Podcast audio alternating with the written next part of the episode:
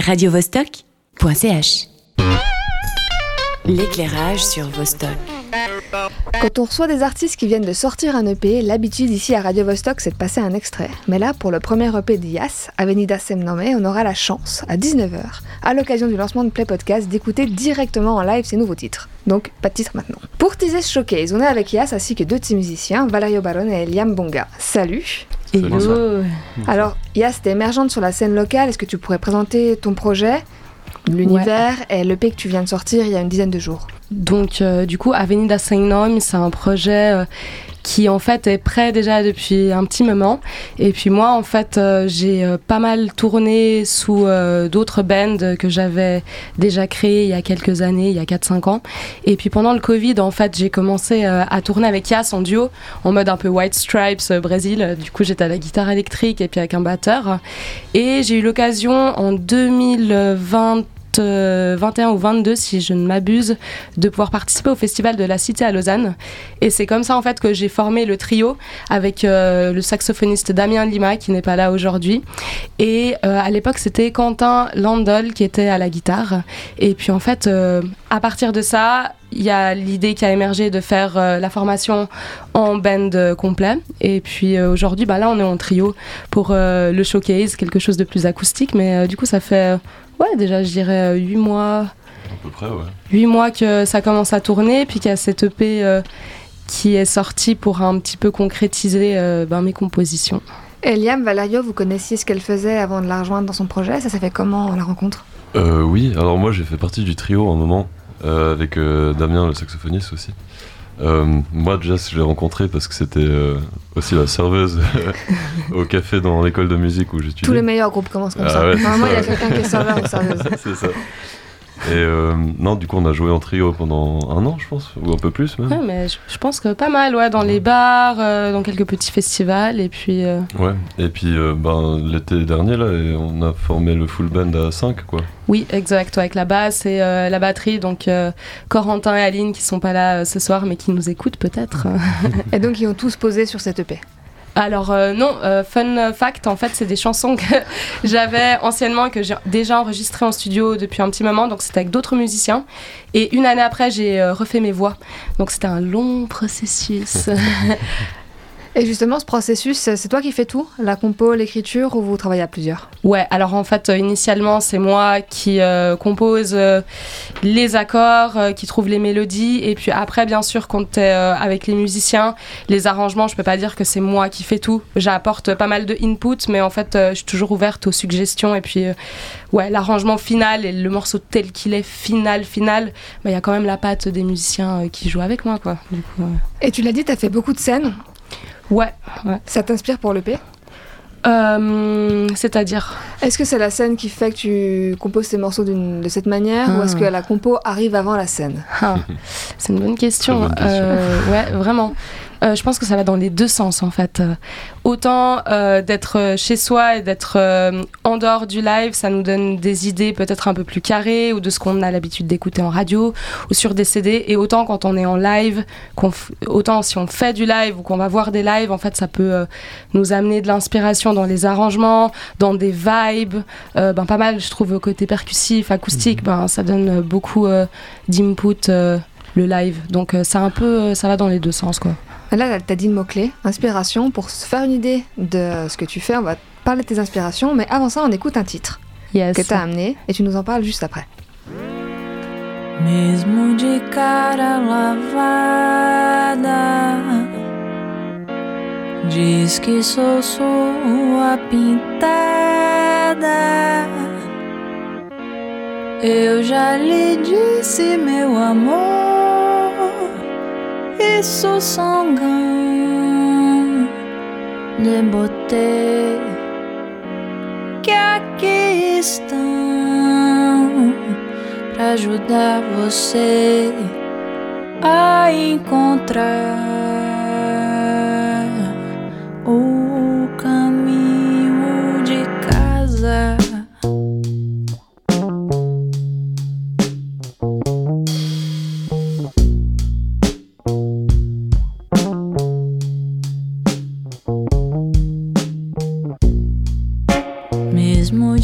Cara lavada. Diz que sou sua pintada. Eu já lhe disse, meu amor. Isso sangam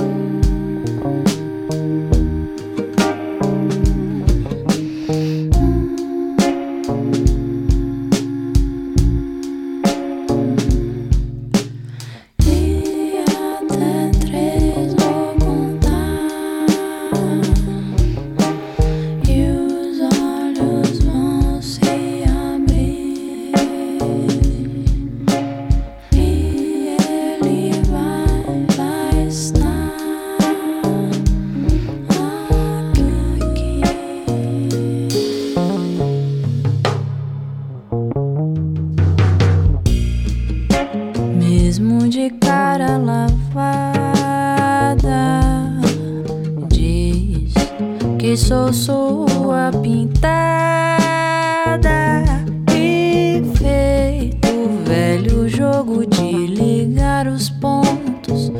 Você vai achar,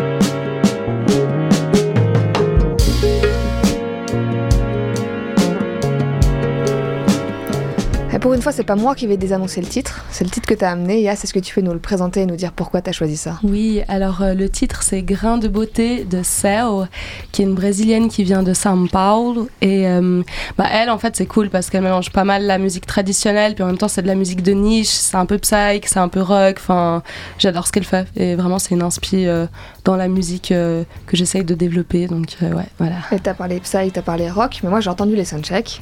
Ça sonne quand même très jazz. Ouais. Alors, apparemment, il y a des gens à la table qui font du jazz. Donc, Est-ce que c'est une grosse inspi dans ce projet? Ouais, ben, en fait, euh, oui. Euh, Vas-y. Oui, oui, enfin, c'est vrai que les compositions sont totalement à jazz, hein, euh, euh, Yas, pardon. Euh, et c'est vrai que nous, des fois, on, on va rajouter quelques petits éléments, des petits détails que, qui viennent plus de notre monde à nous, qui est vraiment le jazz. Après, la musique brésilienne est souvent considérée comme du jazz en général. C'est pour ça que ça marche bien souvent euh, entre Déjà nous. le fait qu'il y a de l'improvisation dans les morceaux, Ouais, ouais. on peut définir ça comme jazz. Après jazz, le mot jazz est très vaste. Il y a différentes typologies de, de jazz. Parce que c'est vraiment l'envie que vous avez sur ce projet, c'est d'amener des influences différentes et puis de les mettre ensemble. Ouais. Ouais, tout à fait. Enfin, ça a vraiment été toujours, je pense, euh, quelque chose que j'essaye de défendre, c'est le mélange. Euh, autant qu'on puisse avoir euh, des parties reggae, que Ouais. des parties euh, ultra impro jazz, free jazz même, Très pourquoi rock pas, tu vois, aussi. très rock aussi, Ouais. pop, euh, très brésilien, bossa nova aussi. Donc, euh, ouais, c'est vraiment une envie et je trouve que c'est cool pour les musiciens aussi parce que ça leur laisse de la liberté pour s'exprimer aussi et avoir leur personnalité dans le projet, quoi. Et là, vous êtes trois, mais les autres musiciens avec qui vous tournez d'habitude, ils viennent d'autres influences, euh, d'autres styles aussi? Euh, Euh, oui, un peu. En vrai, Aline, la bassiste, maintenant, elle est euh, aussi étudiante en jazz, mais à la base, elle vient du classique. Euh, et puis euh, le batteur Corentin, lui, euh, vient aussi du jazz à la base, mais à côté, on fait tous des projets euh, autres que jazz, bien sûr. ouais. Ouais, puis je dirais vraiment qu'à côté, en fait, euh, tout le monde a- n'écoute pas que du jazz, en fait, dans ce groupe. Non, Euh, non. C'est vraiment très varié et il y a, il y a de tous les styles, quoi. Ouais. Ouais, il y a la formation, puis il y a vos influences propres. Ouais. Quoi. Voilà. Et là, le que t'as sorti fait trois titres. Ouais, exact. Euh, sur scène, vous faites ces trois titres uniquement en général Vous faites aussi euh, d'autres compos, de la reprise euh, Ça se passe comment un live pour vous? Alors, euh, ben, le live, généralement, ces derniers temps, on faisait. euh, on a eu un vernissage il y a à peu près un mois et demi. Là, on a fait quoi? Une heure de concert. Plus. Et ouais, bah, en fait, il y a plus de compos encore. Euh, puis je dirais qu'on fait euh, généralement là, on a fait deux covers. Ouais, que deux, ouais. Ouais, il y en avait deux. Une avec euh, full percu. En fait, ils sont tous allés aux percussions. et j'étais la seule au chant et c'est tous trop contents. sur la batterie, ouais. Après cet EP, c'est quoi? C'est un album? Euh, ouais, j'irais un EP parce que album euh, pour moi c'est dans ma tête c'est genre euh, 10 titres au moins. et euh, un EP déjà avec 5 titres après ressortir un autre EP. En fait euh, d'ailleurs on a enregistré euh, des trucs avec Liam euh, et Damien il y a à peu près 5 mois, Ouais, je crois bien. ouais. 5-6 mois et c'est euh, en train enfin c'est en cours euh, d'arrangement et de mix master. Donc euh, sûrement à la fin euh, enfin début euh, d'année 2024 euh, il y a un nouvel euh, un nouveau nouvel petit Nouvel EP, ouais. Oula, ouais. un nouvel EP euh, petit euh, de trois titres aussi, je pense. Mm. Et puis, ouais, le but après, c'est de faire 5, 6, et puis pourquoi pas un album en vrai. hein. Step by step. Et puis une dernière question, est-ce qu'on peut parler de l'artwork de l'album? Parce que j'ai vu la pochette Ouais. et euh, elle est quand même euh, déjà très belle. Et puis elle- on s'attend pas forcément à ça quand on voit son projet. Qui a Ah. fait cette pochette et pourquoi? Oui, alors euh, l'artiste euh, qui a fait cette pochette s'appelle Inès. Euh, là, j'ai un énorme blanc sur le nom de famille. Euh, mais en tout cas, cet artiste avait exposé à Art Space Genève où on avait joué avec Liam en quartet avec le batteur et euh, Damien. Et en fait, c'est Ah, comme ça qu'on l'a connue. Mais oui, parce qu'elle était venue voir notre concert. Et elle, elle avait exposé une semaine avant. Et du coup, on avait les énergies, tout avait tellement matché. Moi, je l'ai suivie sur Insta et j'avais trouvé dingue ce qu'elle faisait. Et euh, du coup, bah, en fait, euh, je pense euh, quelques mois après, je lui ai dit Hé meuf, en fait, je vais sortir un EP et je trouverais que ce serait vraiment cool que l'artwork qui soit fait par toi. Et donc, c'était une collab aussi. Moi j'ai pas de nom de famille mais j'ai l'Insta. Si on va aller voir, c'est Inès SLH. Peut-être que ça peut te revenir comme ça. yes, euh, exact. Enfin, pas le nom de famille, mais euh, oui. mais voilà, comme ça on a quand même une identité. Exact. Désolée Inès. Mais merci beaucoup à vous trois d'être venus et puis on Merci vous retrouve vous. sur scène euh, à 19h. Yes. pour Merci cet. Merci Emma. radiovostok.ch